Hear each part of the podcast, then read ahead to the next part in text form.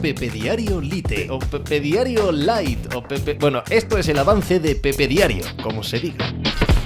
Hola, ¿qué tal? Hoy estamos a miércoles 28 de febrero del año 2024 y así, de esta manera, la que estaba siendo una temporada francamente decepcionante por parte del Mallorca, el que estaba siendo un entrenador realmente cuestionado, como Javier Aguirre, se han convertido, por arte de Birli Birloque, por empatar un partido en Anoeta y empatar otro partido frente a la Real Sociedad en casa, por ganar al Girona aprovechando varios defectos defensivos en la primera mitad y acabar sufriendo en la segunda parte, por esos dos partidos, amén de ganar a otros equipos de categoría inferior, que se supone que un equipo de primera división tiene que ganar prácticamente casi en cada ocasión, el Mallorca se ha convertido en una de las grandes historias del año y ha transformado este 2023-2024 en uno de los instantes que definen su historia, volviendo a la final de la Copa del Rey 21 años después.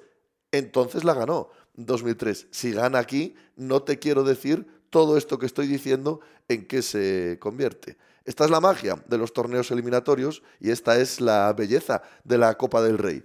En un chasquear de dedos, el Mallorca se ha convertido en una de las grandes historias del año. Pues de eso y del resto de la actualidad del deporte hablamos hoy como cada día en Pepe Diario. ¡Hala! Hice hacer algo por ahí. Estás escuchando Pepe Diario.